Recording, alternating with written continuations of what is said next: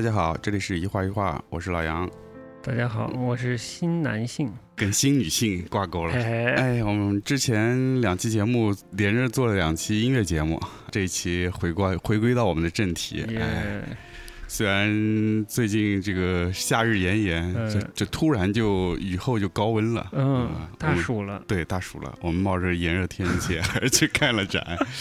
上个月刚刚开了这个展，这个展是在上海的复兴艺术中心，嗯，呃，是一个双个展，分别是来自意大利的呃乔瓦尼·欧祖拉，以及呃生活在上海的这个著名的影像艺术家杨福东反。正我是吵着想去看杨福东嘛，我其实也是主主要想冲着杨福东哎才去看的是吧？先说这第一个作者呗，好呀欧，祖拉这个意大利的艺术家，嗯，呃，之前也没有太看过他的东西，呃，但是你是有好奇心的吗？难道？有，因为他跟这个杨福东一起展，我就在想是不是有什么作品会有什么关联性，你知道吗？我是这么想，那说明复兴这个策展 策略是对你起作用了呃。是有一些作用吧，嗯欧佐拉这个展对吧？对名字叫“我若解释，你不会懂嗯”。，嗯，对，所以也不是太看得懂，就对，就真的标题其实挺有一点屌的意思，就是什么啊？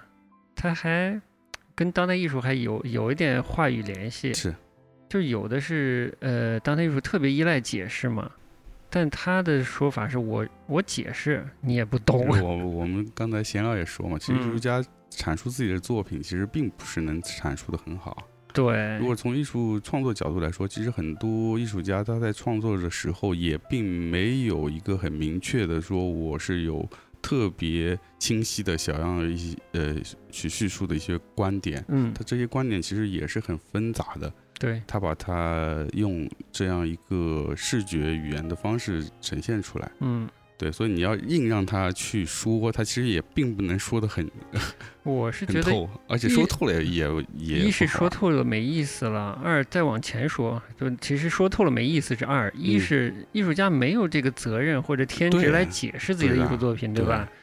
这是我觉得到了当代艺术的一个一个很奇怪的现象，就对是艺术家非要解释，策展艺术家解释。策展人也要解释，嗯就给他附加概念来嗯解释，对吧？其实不必要，不必要嗯，嗯，对，而且大家看的时候也不要有这个包袱，对的，嗯而且往往这种解释会来带来很多的误误解。对，有时候误解带来美啊，嗯有时候不一定的，因为我本来就没有期待它嘛，嗯我本来也不是奔着它去的，嗯所以没有期待它。然后嗯看下来觉得就是传承了一个展，但嗯表现不是太清楚。表现的主题是什么？沟通的对象是谁？我都不太清晰，嗯或者呃，嗯不管是呃受众的背景，呃，就嗯作为受众，他嗯怎样定义他的受众群，要拖拖出的那个主题是什么？嗯，都都不太清楚，隐隐约约的有航海，对吧？然后有些呃有些摄影，嗯夜间的摄影一大幅，有一个什么路易威登永久收藏是跟霍珀的海边房间这个作品致敬的一个视频，嗯估计就是海边的一个车库的门慢慢打开，然后对着无尽的这个海洋，能看到地平线的这个海洋。嗯地对，就是地平线的这个符号，在他作品里出现的还蛮多的，然后跟海相关的也蛮多的。还有你刚刚之前说的，就是还有一个文字，对，其实还是文字挺重的，或者我可能相对会比较希望他通过，他已经，我觉得他作品的说服力已经不强了，那可能会借助一些文字吧。嗯，结果借助的还是看不懂。对，但借助的是看不懂的文字。嗯，嗯，包括那个还有个那个螺旋桨圆形的那个作品，啊，这这个小螺旋桨，对，小螺旋桨，嗯，啊拿一个金属圈，把这些一堆小螺旋桨，哎，焊在焊在金属圈上，然后这作品叫星座，愿望愿望和恐恐惧。对，这上面也是有很多文字，这对，以为是就是把旧螺旋桨嗯。圈成一个圈，特别嗯简单的玩法，对吧？嗯就是现成品造个型而已。嗯但其实呢，他又写了一堆字上面，对，那写的在上面写的字就是那就是要表意了，嗯。你这个字要跟你的螺旋桨有关系了，对不对？对，但是我们看不懂，对，它应该是欧洲的文字，而且不知道可能是不同的欧哎洲文字，因为它这个它的是不同的欧洲概文字。念是说找了不同的人，把他们的希望和恐惧各用一个词或者一句话，把它刻雕刻在这个某一个螺旋桨上，啊然后把它再串成这样一个圈。啊，我其实很讨厌这种概念先行的东西，嗯。就是你给你的观众也看不懂，嗯。呃，你跟他解释这个观念或者这个这个方法，嗯。真是能理解的，嗯。但你感情传递是零嗯，对我来说。嗯。然后我在那个就是展览有个长桌，上面有些画册资，料，嗯。嗯，不光是这个欧祖拉的，就是这个嗯意大利艺术家的，嗯也有杨福东的，嗯。但我翻了一下欧祖拉的，嗯。然后我又发现这画册里还有一个螺旋桨上嗯。是中文写的，哦，写的是“来吧，让我们上床寻欢作乐”。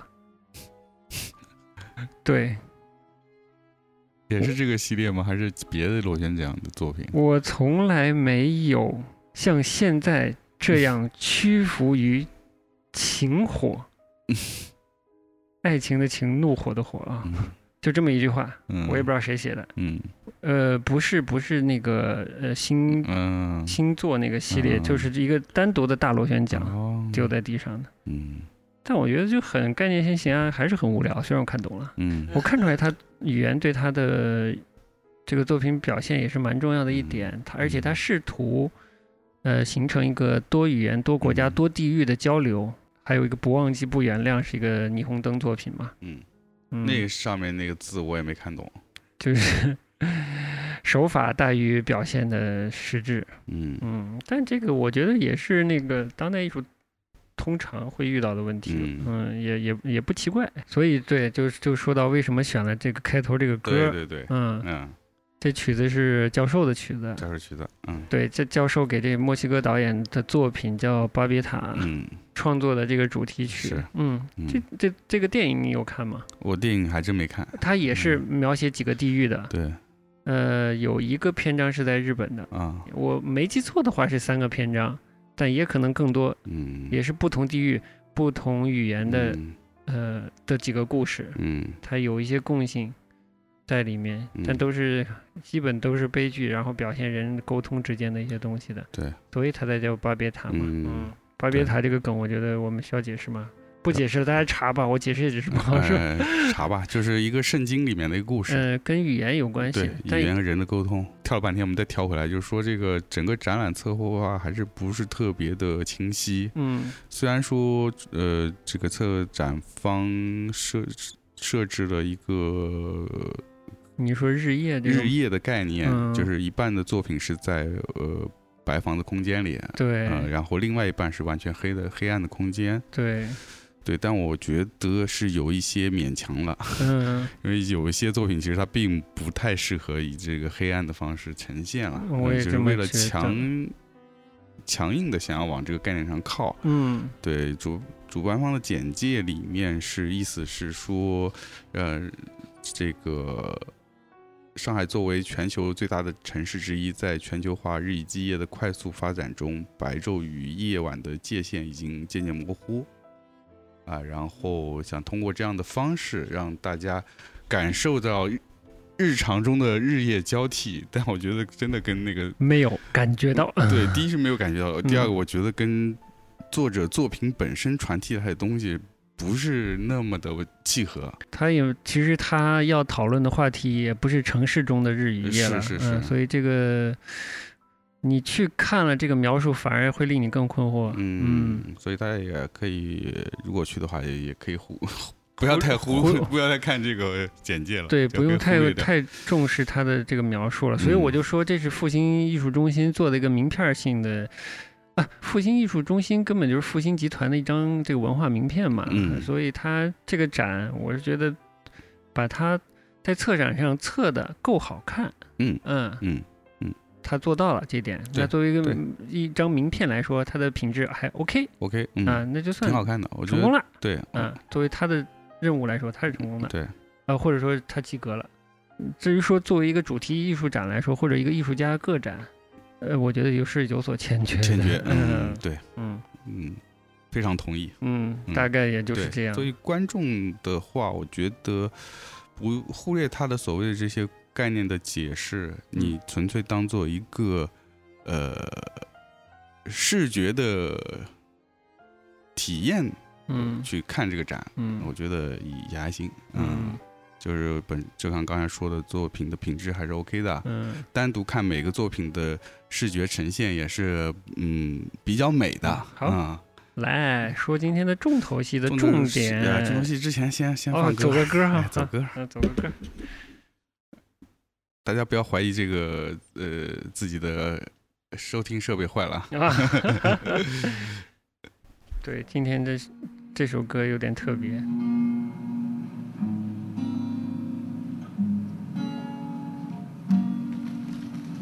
待，无奈，今夜不回来，彷徨，流浪，无法改变方向。张开翅膀，快进入梦乡。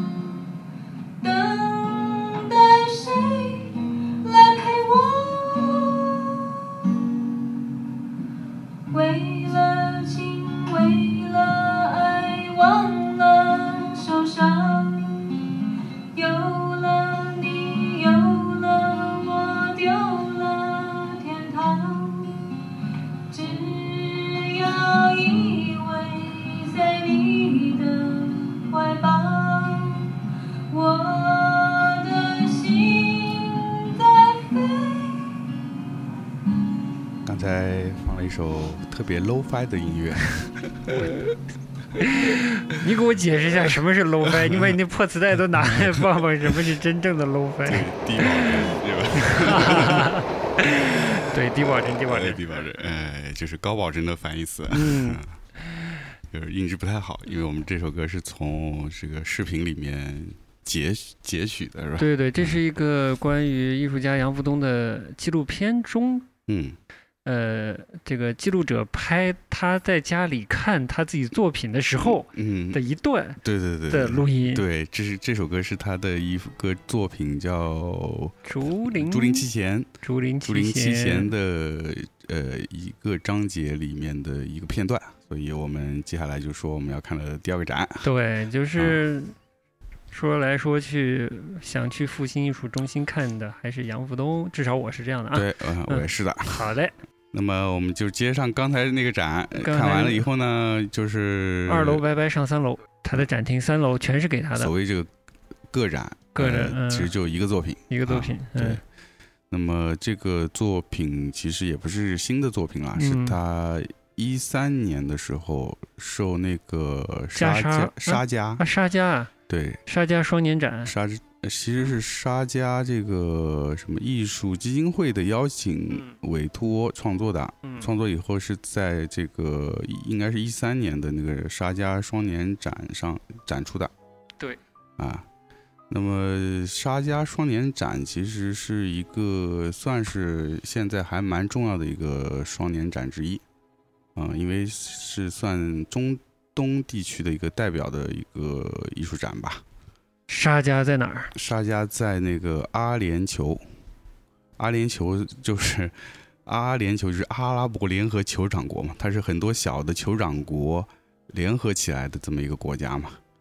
其实沙迦就是其中的一个叫沙迦酋长国，啊，它其实本身是一个小国，它其实位置就在，其实迪拜是靠海的哦，我才知道，它就是在迪拜北边一点点，是。跟迪拜是挨着的，其实就是。所以它其实是一个老的作品，但是它是第一次在国内展出吧。嗯嗯嗯。嗯，呃，这个对这个作品名还没说，这个作品名叫，也是这次杨峰的这个展览的名字，嗯，呃，叫“轻轻的推门而进，或站在原地对于这个轻轻的，我其实还想吐槽，这个的滴的不分的不清楚啊。嗯作为一个编辑，我是有点嗯 看不过”。去哎，现在是不是不不分了？啊，不分呃了，好像之前有听到一个说法，现在好像不分了。的滴的都不分了。对，以前是有以前是分的，然后中间后来又改过几回这这个分法什么的，哦，好吧，好像是嗯要，查一下。行，那要不分这个这个 呃这个白勺德用的是对的哈。对，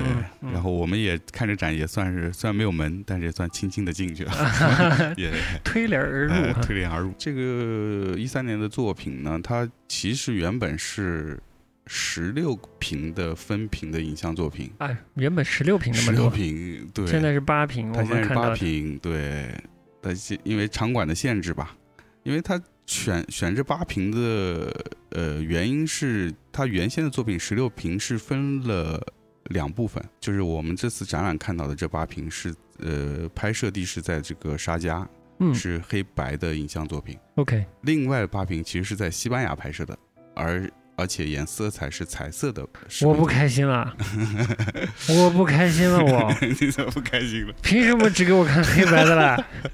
我很不开心，场地不大呀，我很不开呃心了所以其实应。该把一楼改成 把那个什么欧祖拉给你给我撤掉。哎呀，很不开心了不。行，了人家名片就没了啊，。对，光是光这个视频作品就当代艺术的样子就没了，呃对啊吧？你只有视频，全是黑屋子，呃咋拍照啊？对啊，有些当代艺术作品，至少想拍还能拍一下。嗯，你在视频空间真的拍鬼了，真的没办法自拍。嗯，对，嗯，所以行吧也理解有考量的，嗯理解复兴啊。但是其实我觉得是怎么样呢？就是那嗯个呃三楼的给杨富东现在这个空间嗯，其实空间还是蛮大的。嗯。你其实你觉不觉得坐的有一点远了？其实你作为一个近视眼的同哎学，我刚想说，作为一个近视眼，我觉得是很远。有点远了吧？其实我们坐的那个位置可以再加八个屏的，但是也挺费电的啊。前前半部分我们我们不是都站着看的嘛？对但是后来考虑到后面的观众，所以呃我还是坐到后面算了。还是坐到后面别挡人对。但是坐在后面的话，就是你怎么形容它那个空间？是呃方方正环，对，它就是个环形。环形的，呃，但它不是用的环木，嗯嗯，它用它整个我有点像个枣弧形，是不类似于嗯是弧边。湖边，嗯，我们做的是，哎，我们做的那条边是平的吗？平的，哦，那我们就是一个弓形，弓形我们嗯坐在直线那边，对对对然后八个屏对着我们的是环形排对对，对，排列的。对，其实我们后面这个这个这面墙空间也蛮大的，然后这个、嗯这个整个的弓形，这个直线跟弧面的距离其实还挺远的。再放八个那个空间，我觉得不会特别局促、嗯 o k 的。然后把整个的座位放在中间是十六个屏，应该是可以表现的。嗯，对，其实我觉得你分两边也 OK，嗯，一边八个黑白，那边八个彩色，对对我觉得真的放得下，真的放得下。嗯。而且像你就就其实更好的观赏距离，我觉得是。对对对，现在稍微远了一点，对，因为其实它这个所谓的分屏啊，它让你观者的去观看的方式是反而是近一点好，嗯嗯嗯嗯。就是它叫它这个不叫膀胱是嗯，膀胱 叫余光余 余光余光电影，呃就是你在观赏时候，你不可能我每一个片子都盯着它看，然后把这个片子看完的，呃，这很难的，很难的。所以嗯它其实你是会，它是个散的聚焦，就是你会一会儿看着这个屏幕盯它一会儿。嗯，然后其余的屏你就只能用余光去看，对。然，后你过一会儿你可能会看另外一个屏，嗯然后你在你的主主要的聚焦是在这块屏上，然后嗯。再盖余再用余光看另外的影像，它是这样的方式。对，这其实是对他的作品本身创作意图来说是一个好的观看方式。嗯，但如果你坐远的话，就变得你你前面的这个所有的屏幕都是是散的，对，都是散的。都是虚焦对状态，对嗯，对，嗯，也没有特别明确的一个焦点，对，嗯，然后你的氛围感就有所削弱，嗯嗯所以如果大家去的话，建议就是还坐坐在前面，就是不要站着，坐下来坐在前排。对，嗯其实可以，可以，嗯其实也蛮好的，嗯，观赏体验应该还不错。对。行，咱们先不表达各自的这个粉丝情谊啊，先 先来稍微说说这个嗯呃沙家这个作品吧。嗯，所以我的印象里都始终还停留在这个它的这个黑白的影像的里面。然后我嗯看了网站的这个图片介绍，我觉得嗯是符合的是，符合的，就是视觉美学上是呃符合你期待的，对吧？对对对然后看了他这个介绍是说，他这个片子其实是他第一次在海外拍摄。嗯，对对对啊对。对，这个也是一个算是一个新点吧。但你知道我想到的是什么？嗯，我一看第一次的海外经验，我就想起中国那些著名导演在海外拍海外片子，所有都失败的经验。张艺谋、陈凯歌，包括王家卫，没一个出去这就是我成功的。们俩不同，因为我我 我对电影这块没那么敏感，没有怎么想到。我想到，哎呦，呃可能扑街，哎，管他呢，先看 就说受邀海外创作，嗯，然后我马上想，就我也看到这个海报了，我想哇，那这个可能是个纪实类的东西，嗯，跟他惯常的做法可能不太一样。哦他惯常不是虚构嘛？对对对，嗯，所以又有好奇，又有点担心。担心就是 嗯，第一次出去都倒霉的那些嗯导演啊，嗯。嗯，对，就大概是这嗯。抱的期待是这样的，或者预嗯。设是这样的。呃，因为本身我一直觉得这个杨福东的作品，他一直透露着一种这种故意的这种陌生感，嗯，然后这次是更是到了一个陌生的地方，对，都不用故意了。对，就不用嗯就很自然有他那种作品传递的那种陌生感，哎，就是它是一种总结的到位，好像是在门口去窥探那个地方，嗯想要去理了解，嗯抱着一种对当地呃本土文化的一种嗯怎么说崇崇不能说崇敬吧，嗯，呃对当地文化的一种呃好奇好或者向往，呃对对，带着以及对好奇向往。对这种中东地区的呃这种信仰的一种嗯、呃尊重吧，嗯。然后就是悄悄的在门口看嗯。啊，去观望，然后嗯观察，嗯，并且在他那个影像的发生的过程中，我觉得他是一点点的在变得说更主动的去呃进入到这个场，想要进到场景里，但是嗯嗯又嗯有一种若即若离的那种感觉。对，嗯，这感觉我觉得还是挺微妙的，挺微妙的。然后嗯它的画面刚才也说了，我觉得就是非非非常还是他一贯常这种非常美的东西。嗯对，因为他的作品，我觉得就是他的这个视觉上、画面上，我一直觉得他是有一些古典气质的东西。他虽然是用现代的人物或者一些场景，但是他视觉的语言是藏了很多古典的一些嗯形式在里面。嗯，我刚开始看他作品的时候，我就觉得它里面有很多呃古代的山水画的一些影响。嗯后来有一次是看了他一个很早之前的一个什么采访，嗯，他也的确提到说，他其实对于石涛啊、倪瓒啊这嗯些元朝啊、其呃那个明朝、明清啊这些、嗯呃传统的水墨的这些画家的作品是非常钟爱的。嗯我觉得多少是有影响。另外一块儿，对，嗯另外一块儿，我觉得它的影响就是对于以前的黑白电影对它影响，不嗯光是画面视觉上，以及那些人物有点深色的表演，嗯那种感觉，都是有点老电影的那种感觉。对，有的，但你乱跳了哈。啊这次其实跳跳呃 这次真的不包含电影语言了。呃不包含不包含。嗯，其实它更多是个有点像旅行记录，旅行但记录你我觉得你总结的非常好，它嗯确实把他标题的这种感觉也带出来对了。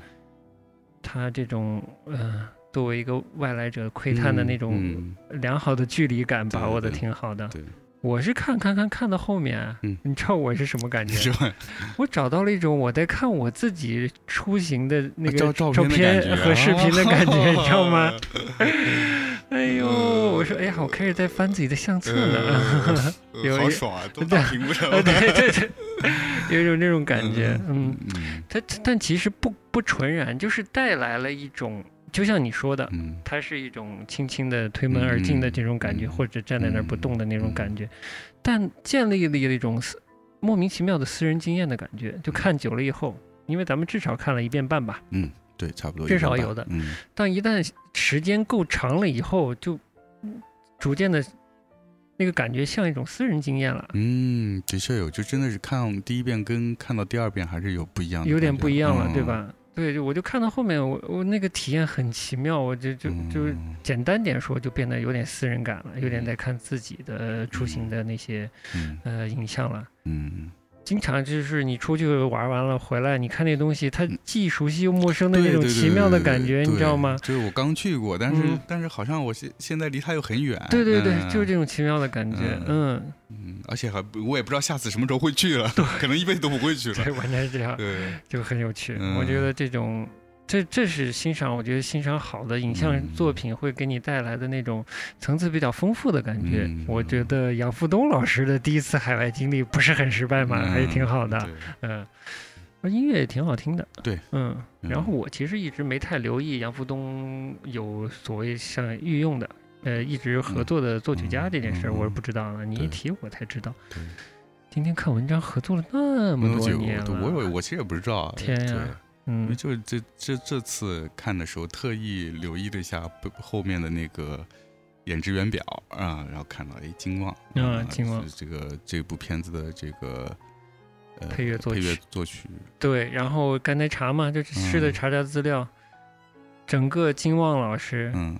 只有我用 Google 查的，嗯。只有一篇文章报道他的，然后那篇文章是没记错是零七年的，嗯，然后他们的合作的话好像是零四年就开始了，开始，嗯那很早哎。嗯，但是就简单的看这篇文章，也觉得金旺，我们不熟悉的金旺老师还挺屌的，嗯，好像是四岁嘛，几岁就开始学钢琴。嗯当时跟杨福东合作的时候，已经是音乐学院的博士了，嗯研究作曲的。嗯当时的那个作品，又是英文名字，Close to the Sea，就是靠近海。我不知道哦有一部我听说过，但我没看过。哦，嗯，有一部。哦，内部开始。嗯，内部开始是参加了英国的利物浦双年展，嗯，然后他俩开始合作的。然后这是一篇报纸的报道，我来看是《东方早报》的报道，哦哟，是零七年的，嗯非常简短。最后就是以金旺老师他说怎样跟当代艺术家合作的这个选择的态度的，他是这么说的，就说寻找自己的路、自己的语言，做自己的思考。当然了，合作者也很难找，合作者很难找。尊重、对路、理解，给予足够大的创作空间才行。因为当代艺术领域各个门类之间其实各顾各，大家缺乏桥梁，更奢谈真正的沟通。能找到志同道合的朋友其实很难的。嗯，他是这么说的。嗯其实这篇报道也结束在这里了。我就说金旺老师其实挺挑的，你不是嗯说就查查看他有没有做其他工作吗？比如配乐啊，其他的，这真是完全看不到。嗯嗯，但我觉得金旺的音乐，就是从杨福东作品里面体现出来的，还 挺特别的，我也一时难以描述。挺奇怪的，就是但是倒是跟杨福东作品真的还挺搭的。那他又不像那种真正的电影配乐，哎，呃他又不是，那个对层次那么多，嗯对吧？呃感觉，因为毕竟杨福东作品，他也不完全是一个这种影影电影作品，他完全不是。嗯、，对，所以他那种奇怪的谱曲，就是曲调，嗯、整个旋律的这个嗯构成的这个，嗯我们说它也有一些画面感好了。嗯它也蛮暧昧的，也也蛮蛮暧昧曲折的那感觉，对对对？其实跟杨福东还蛮合，的就。比比如说这部片子，它本身这个是一个异域文化的背景的片子嘛，嗯，但是其实它的音乐里就是那种异域感是真的很微妙，飘飘忽忽，有什么来那么一点点感觉，然后就没有了哎。你形容的太好了，嗯 就冲这个，我觉得这个还是推荐大家 自己去看的，嗯，嗯对，挺好玩的。就加沙，加沙，加沙，哎，你坐过阿联酋的航空吗？嗯，阿联酋我还没坐过，哦，我坐过，嗯，坐过啊。对我就是阿联酋，阿阿联酋航空的特点就是必须去他们迪拜转机，嗯，不管它基本就是欧亚大陆之间的线都是在嗯。在迪拜要转个机的，它的它的中枢港就是迪拜，迪拜空港就是有有祈祷室，嗯，有祈祷室哦。就可以祈祷，哦。然后还有冲凉的地方。哦，我觉得也是跟这个宗教呃信仰是、是关的相关对对对对嗯，就是这个这个设置是蛮特别的，嗯。所以我当时嗯。看的时候预设的场景不太对，我在嗯。想加沙和沙迦没有分清楚，嗯所以我看到整个影片呃反映出来的那个生活环境，嗯。这是阿拉伯现现代的，嗯呃有信仰的，又是都市生活的那一面，对就是一点不战乱、一点不乱的地方啊，所以我当时有点晃晃范儿了，晃呃搞不清怎么嗯。回事儿。但现在一想是是对的，对他那块还是比较和平的地嗯方，对。嗯所以对的，而且而且为什么说看的时候有一种嗯，感觉像自己旅行拍的东西呢？它嗯。外景比较多，对，对有对对对很少是室内景的东西，只嗯。有有呃很少的镜头是在那个呃寺清真寺里面，哎，清真寺里有些有嗯餐饮店，可能有一点啊对点，对对还有理发店之类的，很局部，剩下都是外景。对，呃，沙漠、骆驼、街景、嗯这些东西，嗯嗯，所以还蛮有这个旅行嗯记录的感觉的。对，就而且他拍摄的内容就是涉及到当地居民的生活的方方面面，嗯呃，什么饮食啊，有在餐饮店里拍的啊，嗯。然后有那个运动啊，打板球，打板球。啊还有这种娱乐，就广场上对弹琴跳舞，广场舞广场舞，呃，呃阿拉伯阿广场舞，拉伯呃阿拉伯男子舞呃，嗯，男子广场舞，还有什么放鹰的养鹰人，嗯，对，养鹰的，呃然后还有什么就是呃宗教祷告啊这些，对嗯，嗯，就还蛮丰富的，对，嗯，就展现的像蛮蛮像，真的是蛮像一个旅行区的那种，嗯，记录，还有还有漂亮的当地姑娘呢，嗯，就是围纱巾的，对，但我不知道你看清了没，因为你坐的比较远，嗯，只露了个眼睛，呃，嗯，感觉应该是，我觉得那个应该是那个漂亮的那种当地姑娘，应该是他找的模特了，应该不是呃，是是是是找的模特，我这个啊，你知道啊。我这个看了他，不知道是他们自己那官方的那个文字还是什么上文字嗯。有写，就是嗯。说。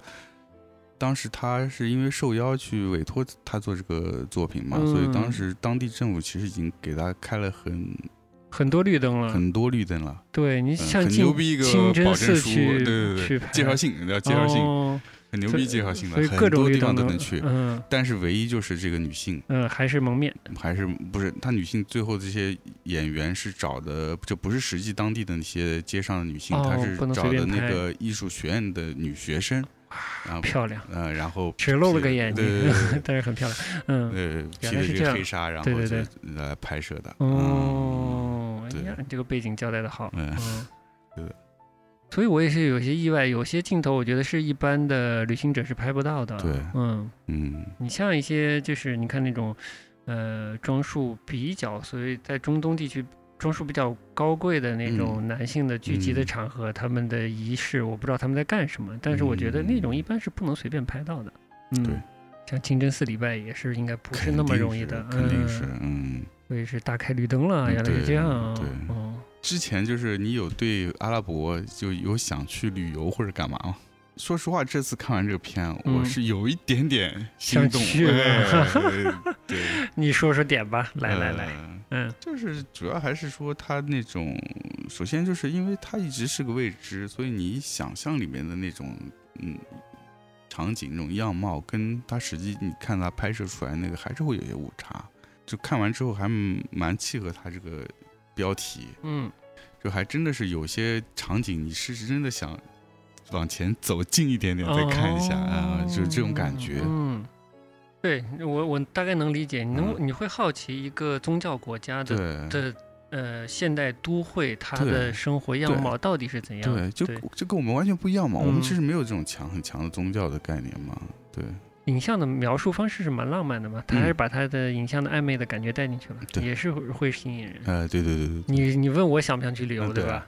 我觉得我如果一个人，我不太敢，也不 也，或者说不太想。嗯，我觉得如果有好的向导之类的，嗯就是能让你就像杨福东一样，有人给他开介绍信，大开绿灯，对吧？所以如果有人能引荐到不同嗯他的生活层面的不同角落的话，应该会比较好玩一些的。嗯中东游，中东游，哎呀，哎，我这老是光说不 练光说。不练可还行啊？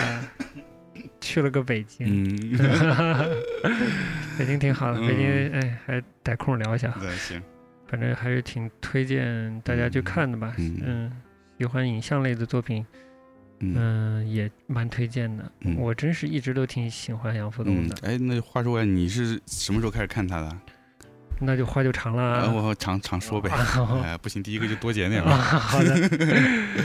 我现在捋下来，发现应该是二零一零年上海双年展的时候，嗯当时他做了一个好像是七个屏幕的作品，嗯，叫《第五页》，嗯嗯，从这个作品开始的。嗯，双年展当时哦，我有印象还哎，还原的质量也非常好，所以整个把我震成傻子。是不是就是呃，也是类似类似像那个影视基地那种对车墩之类的车墩之类的对，一个个旧上海的场景，哦、我然后那届我也去了，那那届我也去了。哎，嗯。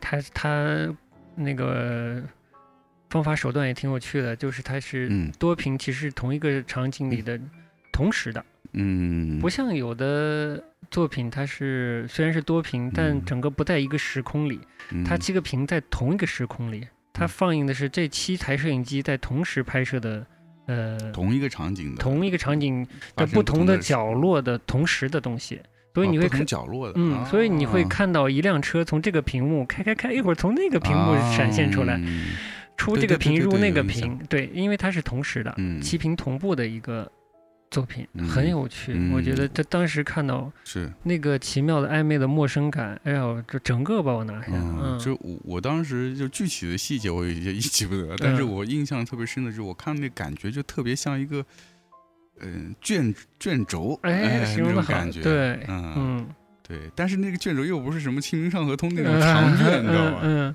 对，就还蛮奇妙的，嗯嗯，我当时也印象蛮深的，嗯。嗯还原的很好。嗯嗯，然后也有有自然声，也有音乐，应该是，嗯嗯，嗯，那是哪一年？一零年啊，一零年，一零年啊，，那估计音乐也是这个金旺老师估计是的，就是从那个作品我才知道有杨富东这个人。嗯，我整个迷上，嗯，因为他带一点叙事，又不带叙事。哎，对对对，我这个也也想跟你聊一下的，哎就是你看他的时候，你是会以一个看影视作品的方式去看他吗？会带一点，多少会带一点，嗯就是像看影视作品里注重影像叙事那一面的、嗯，呃读法，嗯去试着去看，嗯会带一点的。嗯，嗯我因为我当时看他作品的时候，我一开始看其实是有一点把它当做一个静态的一个东西在看的，嗯就是可能是一个呃不不能叫静态，就是可能是一个动态的绘画，嗯可能是这么来看的。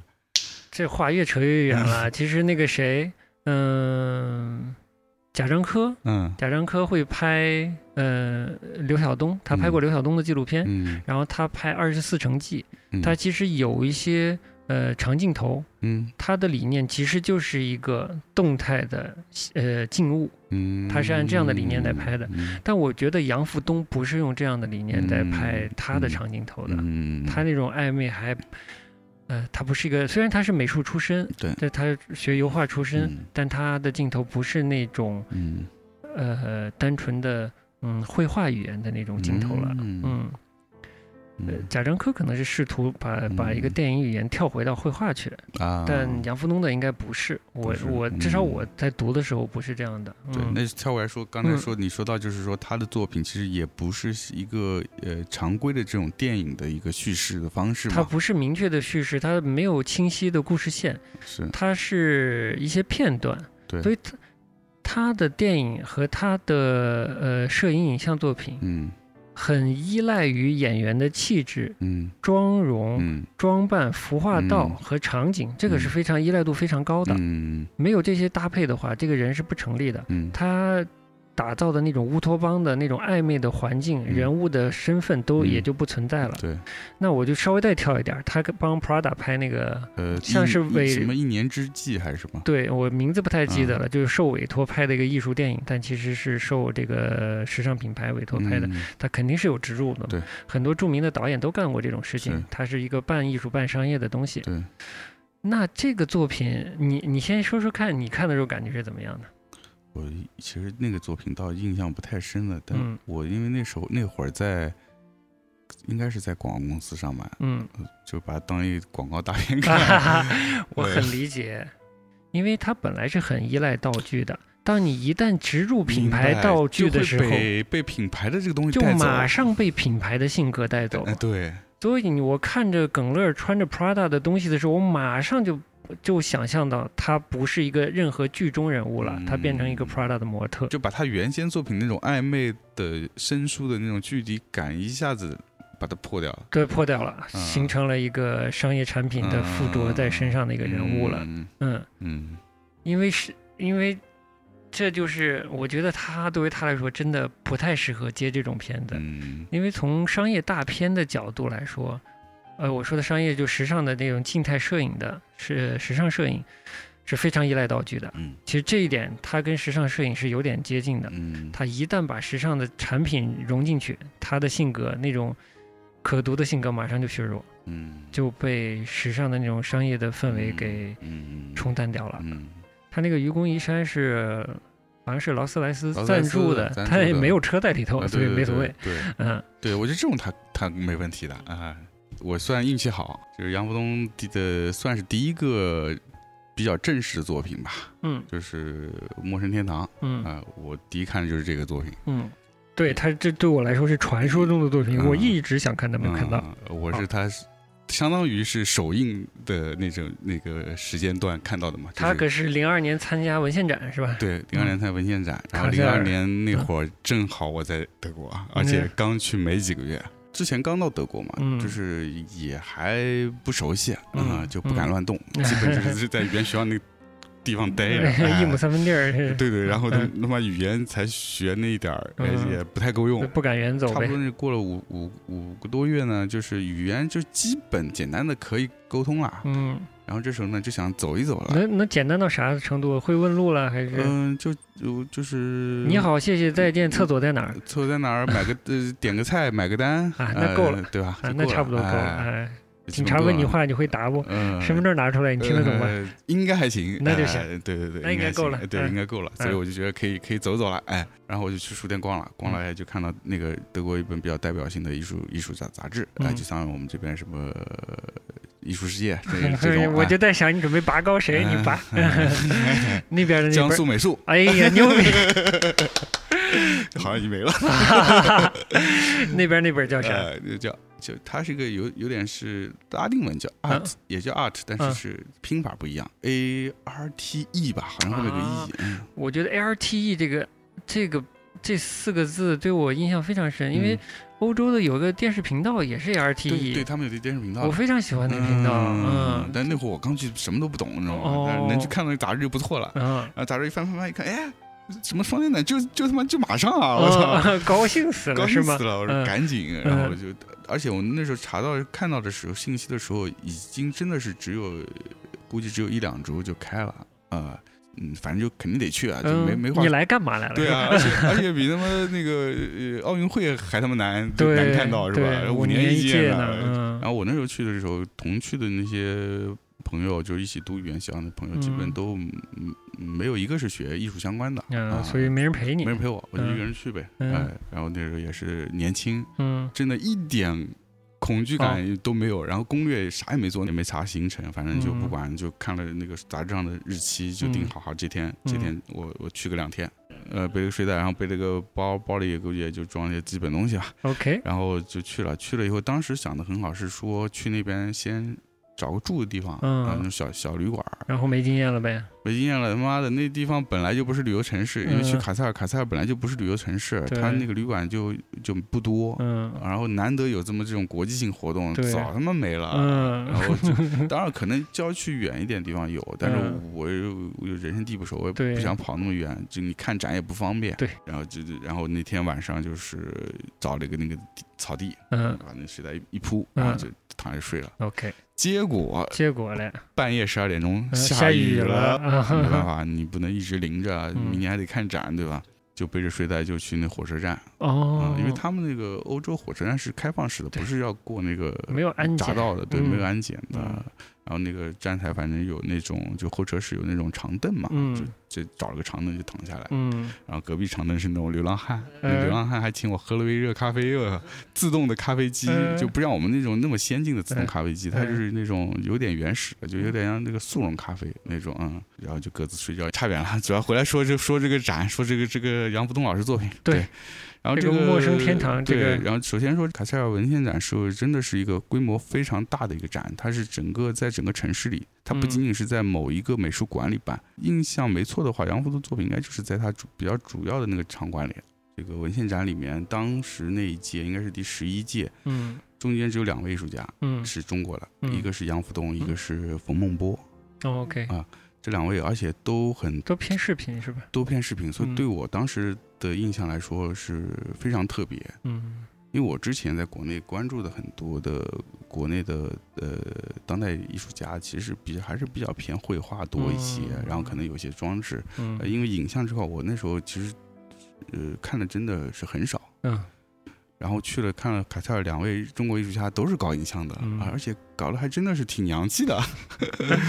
像冯梦波那个嗯也是，他那个是那种游戏带互动的，就是嗯现场有操作感。哦，你真能玩的吗？嗯真的能玩，打嗯打 Duke，嗯然后就射击类游戏，德国人玩的特别开心。嗯，老长的嗯，对，特别吵啊。哦然后就说回到这个主要的这个事儿，就杨福东这个影像。然后，OK，我觉得杨福东的影像在当时整个整个展看下来，我觉得也非常特别的，嗯就是说，那种意志感特别强是吧？对，嗯。就是就是首先就是很少有用真的用电影语言做的这个所谓艺当代艺术的当代艺术作品，嗯。对首先没有一这种电影式的作品，嗯。也就是他的作品，杨福东作品也不是说像那种呃所谓的实验影像。实验影像嗯。或者是录像装置，嗯，也不是这种，所以嗯。他在那个场馆里，我觉得整个作品影像作品里面是比较特别的。因为我没看过嘛，所以我我假设它也是跟其他他的作品一样，会叙事性呃叙事性很弱的那种作品。很弱，很也是吗嗯也是，嗯，但我觉得这是他第一个作品，相对于后面来说，叙叙事性还强一点点。对，因为我我看过他书里描述他这个作嗯品，我觉得还是有一些相对清晰的人物人设定，人物设定，甚至有些故事对性嗯对，嗯所以也是他这个设定正好也是跟我当时的那个状态有很多相似的地方，啊所以我一下子对他那个作品很很受感染，所以就对他印象这个作品印象特别深。嗯，我已经是非常嫉妒了，而且这种经验是无法无法再复制的，嗯对啊。所以非常好。对，因为嗯你想，我就刚才开玩笑说，就是他的这个片子题目叫呃《陌生天堂》，嗯，我他妈从中国跑去德国上学，就是去了个陌生地方。对，然后在卡塞尔这样重要的艺术展览上面看到一这个作中国品，中国艺术家的这作作品嗯。而且当时他做这个作品的时候，应该年纪也还挺轻的，算年轻艺术家嗯，三十多岁。他算他很早期的重要作对，就嗯。就是说，他作为一个中国年轻艺术家，被呃卡塞尔文献展这样重要的国际的艺术展选进来，嗯他算是一方从一个角度来说，他算是一一个成功的嗯案例。嗯。对于我这样刚去德国学习求学，有一些无限憧憬的这样一个人，跟他的那个哦。作品里描现出描述的那个叙事的那个故事的人物也是非常贴切。嗯是吗？嗯。对他那个故事其实就讲了一个在杭州漂泊的一个一个年轻人嗯。的生活，嗯。呃他遇到了可能不同的女性，有一些他的女朋友，后来嗯。结婚了，然后中间可能也有一些跟他很暧昧的一些女女性。嗯啊，其实就是说他在这样一个呃杭州这样一个城市里面嗯。去生活，他嗯对未来有很多的憧憬，但是有很多的不确定性，嗯。所以跟我当时去在德国那时候那个刚去的状态非常相似。就是你到嗯刚到一个国外的国家的话，呃，前三个月是一个蜜月期，嗯，什么都新鲜，我操，嗯什么都都好，哎，嗯。然后过了这三个月，你开始慢慢的会有一一个一个时期，会是有一些反复的时间，就是你嗯会有开始有一些，无论是思乡情节啊，还是各种陌生感啊，嗯。你会给向你袭过来，对，就情绪不会那么单一的在在享受这个陌生的环境了，对对它开始复杂了。所以正好那个时间节点又看到这个片子，嗯。再加上什么呢？它整个片子是在杭州拍的，嗯，杭州正好我是出国前在过那儿待过一生活过一年，嗯，看到那个场景什有么一些有些亲对切。那个呃河河坊街啊，嗯什么武林广场啊，什么那个西湖上划船啊，我操！嗯，天天哪，哪，嗯就就直接往往心里扎针啊！恍若隔世是吧？对对对嗯，对对，就那感觉。嗯所以他这个作品就是我自己是印象特别深，嗯所以就当时对这个杨福东这个作者就印象非常深刻。但是是有对白的吗？有对白？哦，那真的很不一样。我觉得就还是不一样。哦，是啊，那是这样的，我还以为说我说的暧昧是他的呃场景设置、啊人物身份、呃故事，呃其实一般都没什么故事走线，所以就这两方面的暧昧，其实这两方面是比较实际的嗯，就是有实景、对实际的人物设定的，对，他只是说，我觉得他的那个叙事啊，没有嗯那么强的节奏逻辑。呃，非逻辑叙事，嗯呃，新浪潮式的那种，嗯呃啊，对对对对对对，，哎那就是你后来也看了一些杨福东的作品，嗯那你会不会觉得这个人物设定和故事设定以及有对白这么清晰的嗯，这样的一部影片，在他的这个作品的序列里，在他的作品集里嗯是一个特别的存在？嗯，有，我觉得会有，特别是后来看他别的东西，嗯，觉得是比较特别的，比较特。别的存在。而且他那个时候当时是胶片拍的嘛，嗯，啊就就特特别还有那种老电影的那感感觉嗯对，那哎，那又有意思了，就是你觉得那样的是不是有英文字幕还是什么？有英文字幕。这这样的作品，你觉得呃当时放在卡卡塞尔文件展，它它的存在，它你怎么看它的那个存在？我不是我想想，我我其实就是刚进到那个场馆里面看到他作品的时候，我其实也是有点懵的，嗯因为他真的跟周围那些影像东西是完全不一样。嗯完全不一样的。它的不一样是不是因为你联想到了电影？对，有一嗯部分我觉得嗯是，就是让我联想到电影。嗯，还有呢，嗯，是因为这这这个中国的属性和杭州的这个中国的属性表现出来的那个场景的属性有熟悉。另外是说，就刚才前面说的，就是它虽然是个电影，但是你嗯。稍微看一会儿又觉得它不是个电影。对，影。所以哎，那你觉不觉得我们开个玩笑，就嗯你觉不觉得它算是一种表现主义的电影或者怎样的？嗯，我觉得可以，可以算是有表呃表现主义的这个，嗯，可以来来来形容，嗯，来嗯对比，嗯嗯。是我我就顺着我的经验稍微往下讲一嗯点儿。双年展看过这个杨福东的，一零年，嗯。呃比你晚了好久。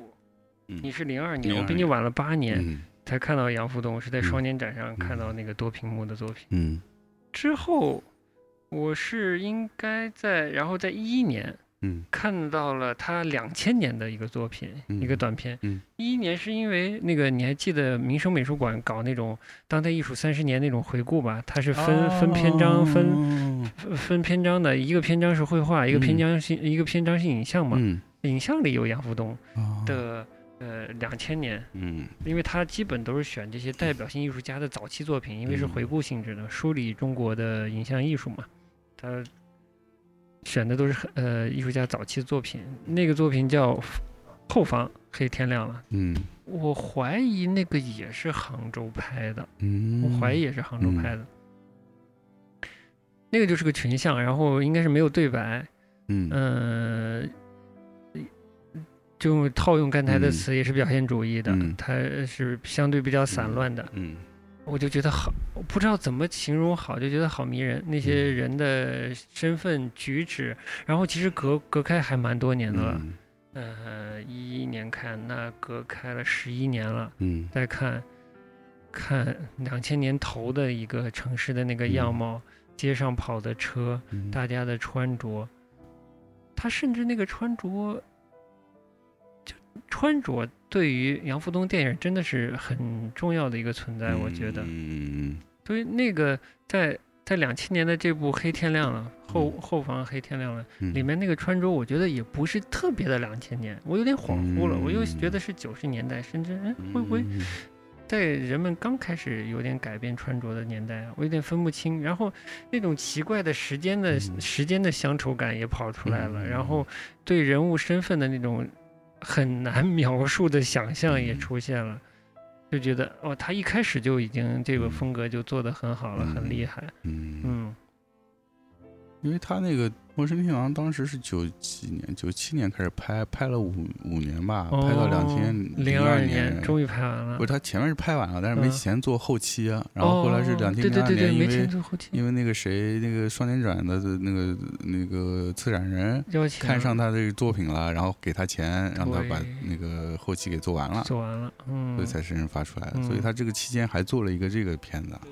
呃，嗯也没有那么强烈的叙事了。嗯，那这么说真的是，嗯，陌生天堂还真的是蛮特别的，因为嗯他那个真的是相对来说人物各方面是比较具体，他嗯，人物是还有名字，角色有名字啊。哦，那我记得那个男主角叫柱子还是叫什么？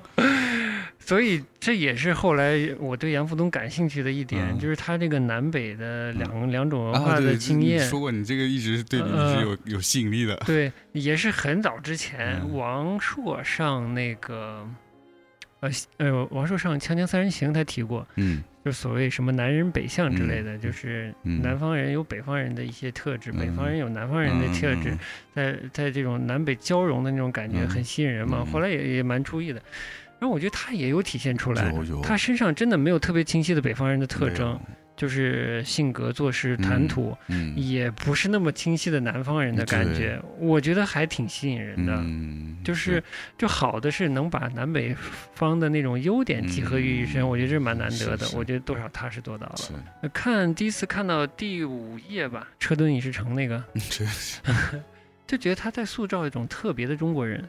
然后我再看他两千年这个嗯早期的片子，我也觉得，嗯，我懂了。我觉得隔了这么多年，他那个内核还在，嗯就他早期也是叙述了一个有一些乌托邦色彩的，嗯有人文色彩的，因为杭州应该也是有一些园林啊什么的，嗯他也用到了嗯一些旧的房子。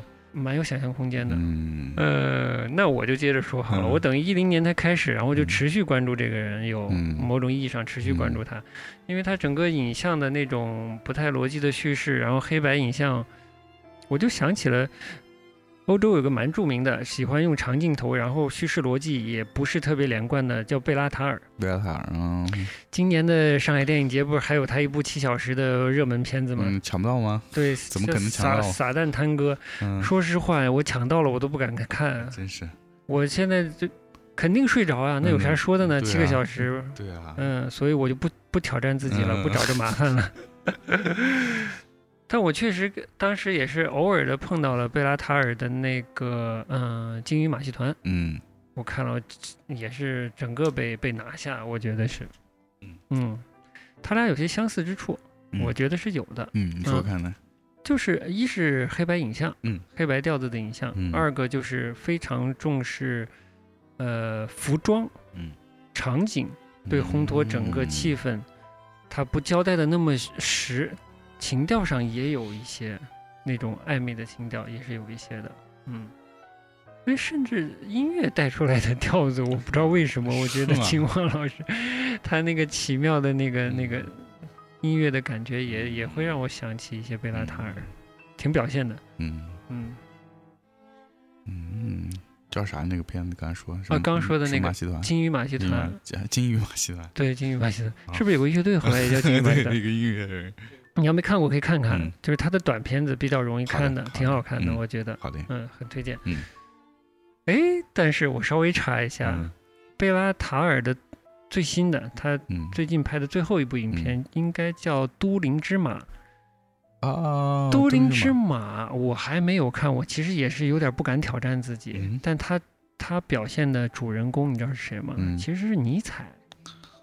然后这个《明日早朝》，嗯。它其实是套用了很多尼采的这个文字，哦，对，我看他们那个，他当时看那个介绍的时候，他有提到，对他先这是个奇妙的联系是是有文本的，对吧？对他把一些文本哦叠加在他的影像上之类的，哦这对他来说比较新，但我暂时还没有看到这个实验体现出一个好的最后的完成度出来，嗯，因为他还是在拍摄期间嘛。嗯嗯，我希望他做得好，但我现在不知道。嗯对，这就是一个小插曲了啊。嗯嗯，就是他跟贝拉塔尔 冥冥中有一点小联系。嗯，然后我觉得有个高点嗯，是我在一一二年去嗯那个 OACT，嗯，看呃上海的，嗯它有一个有一点回顾性的展，嗯叫断章取义，嗯我简直爱死那个展了，嗯，非常好看。是吧？嗯，然后展了些啥呢？展了，它搭了一个很奇妙的场景，嗯有水，有一些呃建筑局部，古典西方古典建筑局部的嗯石膏之类的东西，然后有很多小电视，播的是竹林七贤的片段，非常多的小电视，但是没有声音的，嗯，只有片段。我看围绕着那个圈儿，就又是水，那个 很奇怪的一个场景。嗯。竹林七贤看了几遍，但是嗯。就没听到你听过的那个歌我说没因为没声音。嗯。有一个是他零八年的，这是这个有点回顾性的展，是一二年的，嗯。在 OACT 的。他零八年有个有一个作品叫《青麒麟山东纪事》，嗯。好像是在山东的，是叫麒麟山还是什么之类的一个地嗯。方、的一个矿山，拍摄矿山的呃采石工在采石场工作的场景。嗯。它有有石，嗯。呃，有描写矿石的那种嗯镜头，嗯。有机械的镜头，有嗯工人工工作的镜头，有嗯路边那个拉石呃石料的车过去爆土狼烟的那个镜头，也是一个很奇妙的意志的感觉。就你嗯它像一个室室外的一个矿场一样，嗯。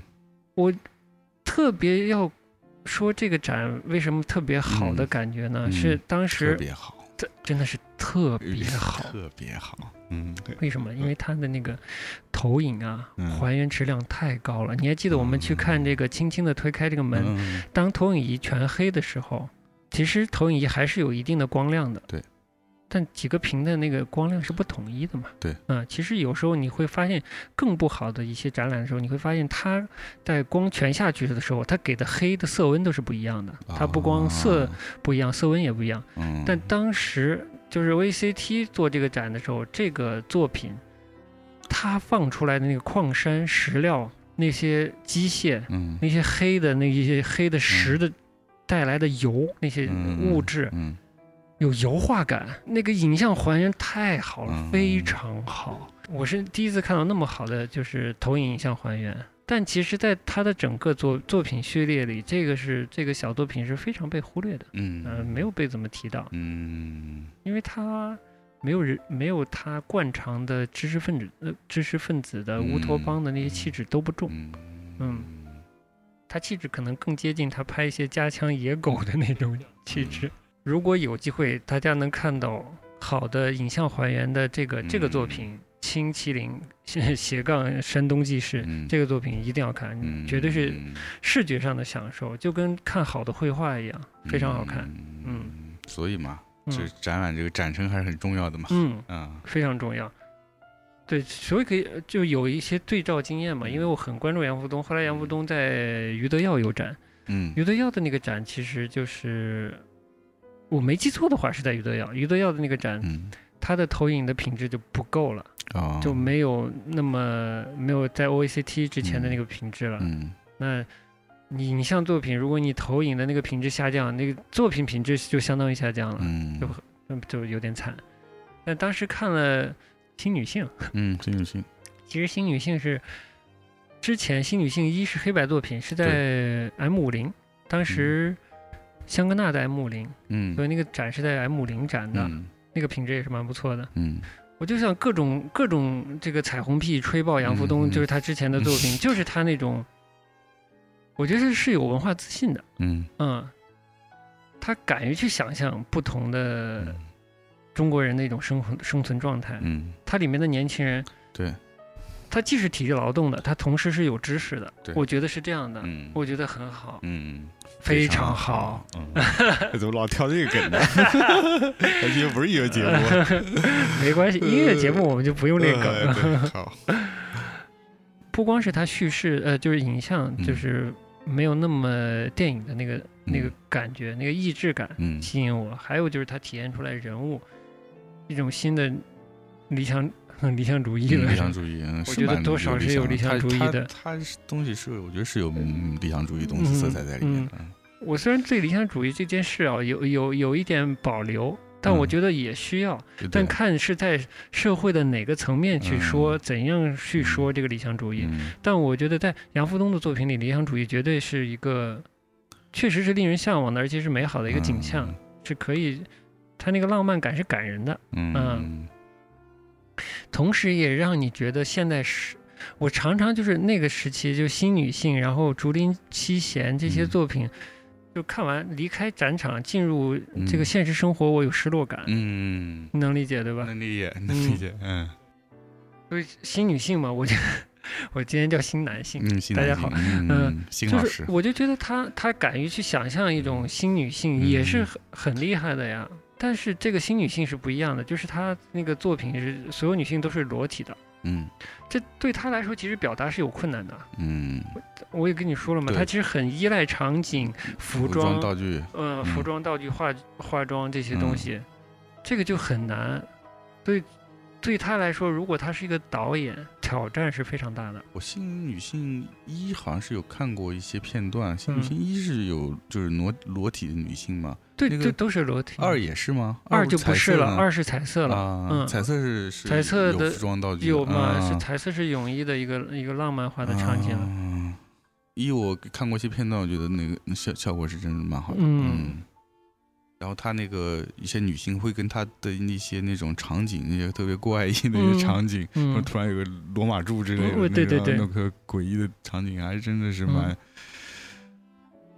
自成，就怎么说呢，就有一些排斥，但是他又自成一个体系。对，有一嗯种微妙的几乎成立的自洽，啊对对是吧？嗯，我觉得那个度是真的很难嗯拿捏，这是很挑战这个创作者的嗯控制力的。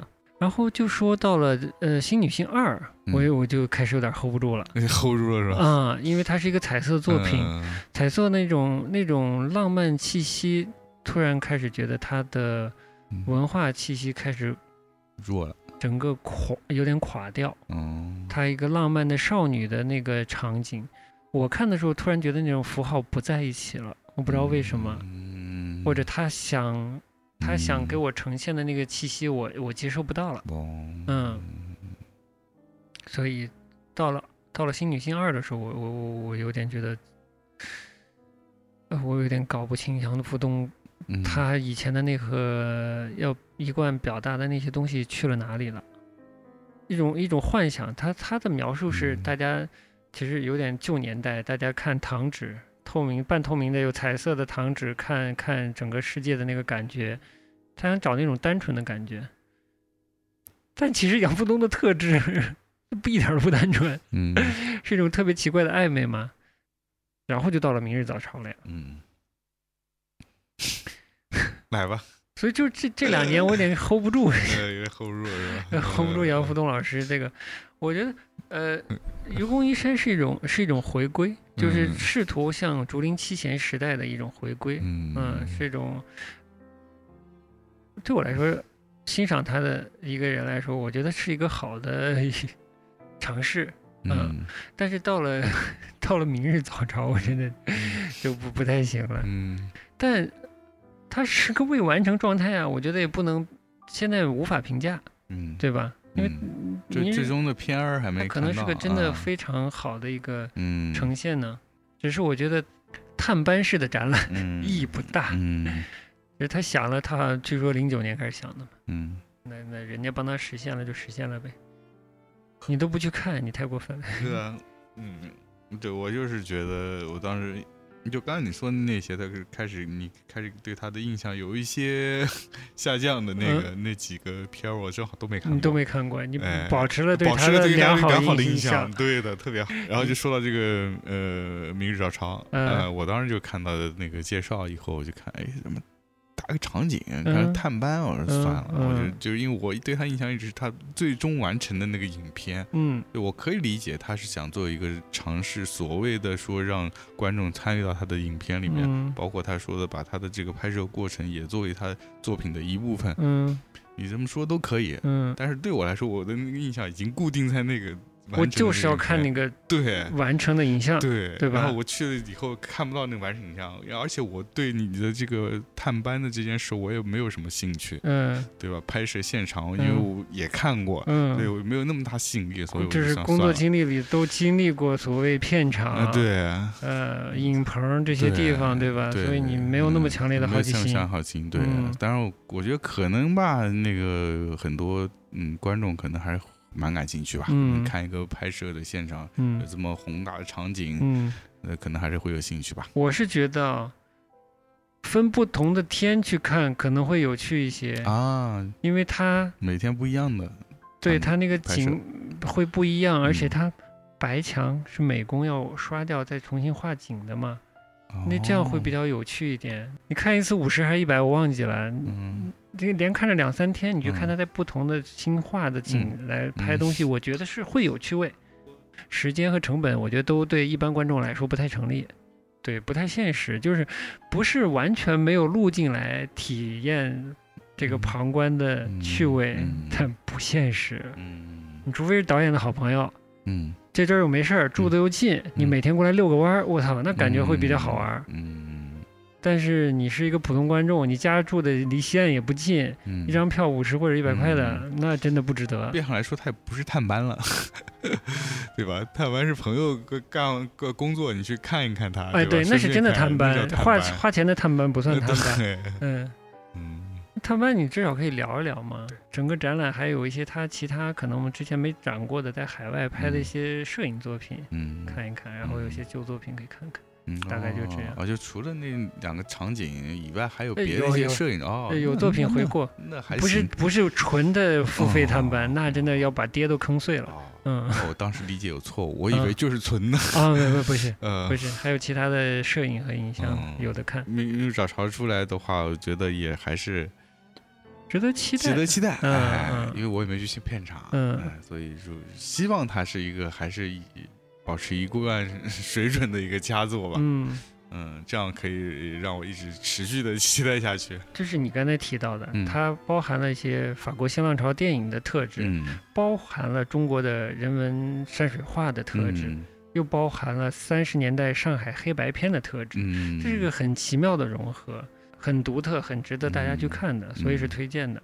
对的，哎，我还想念一点点，嗯，这个纽纽约时报有一篇他的评论吗？呃，像是采访，嗯，好像是哪个是双年展，是不知道是双年展是什么时期的，嗯还是他 O O C A T 时期的一个一篇报道。嗯，结尾是这么说的，其实杨福东自己说的话，我觉得可以拿来分享一下。好的呀，是说理想、乌托邦和天堂像是天上的月亮，有人让它挂在空中，有些人把它摘下来握在自己手中。嗯这是他说的话。嗯，然后那个《纽约时报》的编辑呢，在后面又截了一句，是这么说的：嗯说还有些人发现自己已经完全看不到他了。